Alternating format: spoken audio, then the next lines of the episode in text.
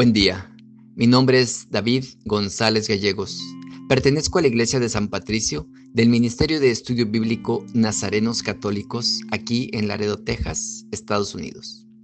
Evangelio de hoy miércoles octubre 26 de 2022. Invocamos al Espíritu Santo.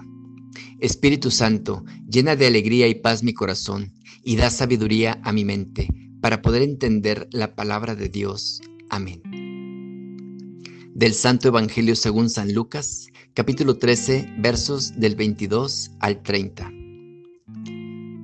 En aquel tiempo, Jesús pasaba por ciudades y aldeas, enseñando y se encaminaba hacia Jerusalén.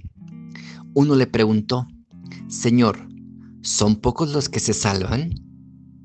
Él les dijo, Esforzaos en entrar por la puerta estrecha, pues os digo que muchos intentarán entrar y no podrán. Cuando el amo de la casa se levante y cierre la puerta, os quedaréis fuera y llamaréis a la puerta diciendo, Señor, ábrenos. Pero él os dirá, no sé quiénes sois. Entonces comenzaréis a decir, hemos bebido y comido contigo, y tú has enseñado en nuestras plazas. Pero él os dirá, no sé de dónde sois. Alejaos de mí todos los que obráis la iniquidad.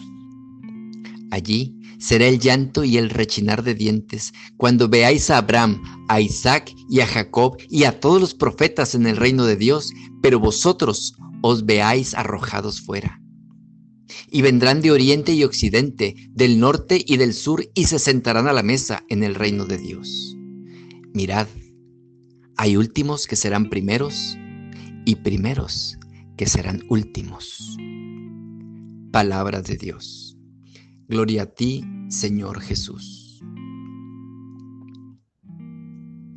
Jesús, nuestro Maestro y Señor, ha sido capaz de decirnos a lo largo de su predicación la pregunta que nos va a hacer en nuestro examen más importante, en el examen final de nuestra vida. Nos asegura que ese examen va a versar sobre el amor. Si hemos amado a nuestros hermanos, si hemos dado de comer al hambriento, de beber al sediento, de dar posada al peregrino. Jesús es bien claro, no es de esos profesores que ponen preguntas raras que ningún alumno se espera. Esta reflexión viene a cuento porque en el Evangelio de hoy uno le preguntó, Señor, ¿serán pocos los que se salven? La respuesta de Jesús está resumida en estas dos frases suyas. Esforzaos en entrar por la puerta estrecha, que nosotros sabemos que es la puerta del amor. Y para poner un tanto de suspenso añade, mirad, hay últimos que serán primeros y primeros que serán últimos. Hemos sido creados para Dios, para el amor, pero el Señor es un caballero y siempre respetará nuestra libertad. No violenta ni abusa de su poder, desea ser amado libremente. Como decía San Agustín, Dios que te creó sin ti, no te salvará sin ti. Porque ciertamente cada día de nuestra existencia se nos ofrece la posibilidad de elegir entre estar con Cristo o estar contra Él.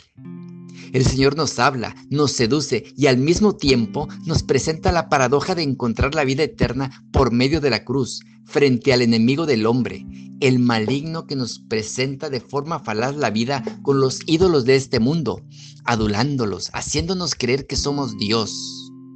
Pero cuando uno cae en sus engaños, no experimenta sino el mayor de los vacíos, la angustia, la muerte.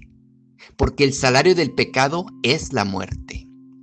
Por eso, hoy habla el Señor con gran claridad, mostrando el camino hacia la vida eterna, hacia la salvación, que no es sino Él mismo. El Señor va al núcleo del mensaje evangélico en el pasaje de hoy. En esto consiste el amor, no en que nosotros hayamos amado a Dios, sino que Él nos amó y nos envió a su Hijo como propiciación por nuestros pecados. El Señor no quiere palabrerías, gestos de cara a la galería, sino que el Señor desea que seamos uno con Él, que le amemos.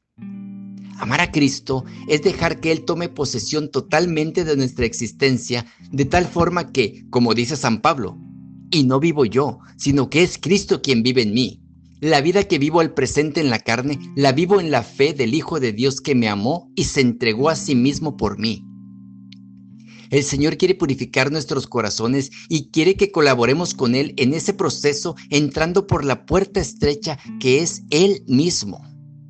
Nos invita a configurarnos en Él por completo para poder experimentar la verdadera vida, la victoria sobre la muerte, el poder amar. Por ello, no es un juego seguir a Jesucristo, no es algo banal. El que no está conmigo está contra mí y el que no recoge conmigo desparrama. Es cierta la afirmación, si hemos muerto con Él, también viviremos con Él. Si nos mantenemos firmes, también reinaremos con Él. Si le negamos, también Él nos negará. Si somos infieles, Él permanece fiel, pues no puede negarse a sí mismo. Oremos. Nada te turbe, nada te espante. Todo se pasa. Dios no se muda. La paciencia todo lo alcanza. Quien a Dios tiene, nada le falta. Solo Dios basta.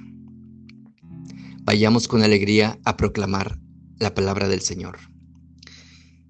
Excelente miércoles. Recordemos, esforzaos por entrar por la puerta estrecha para que no nos diga, no los conozco.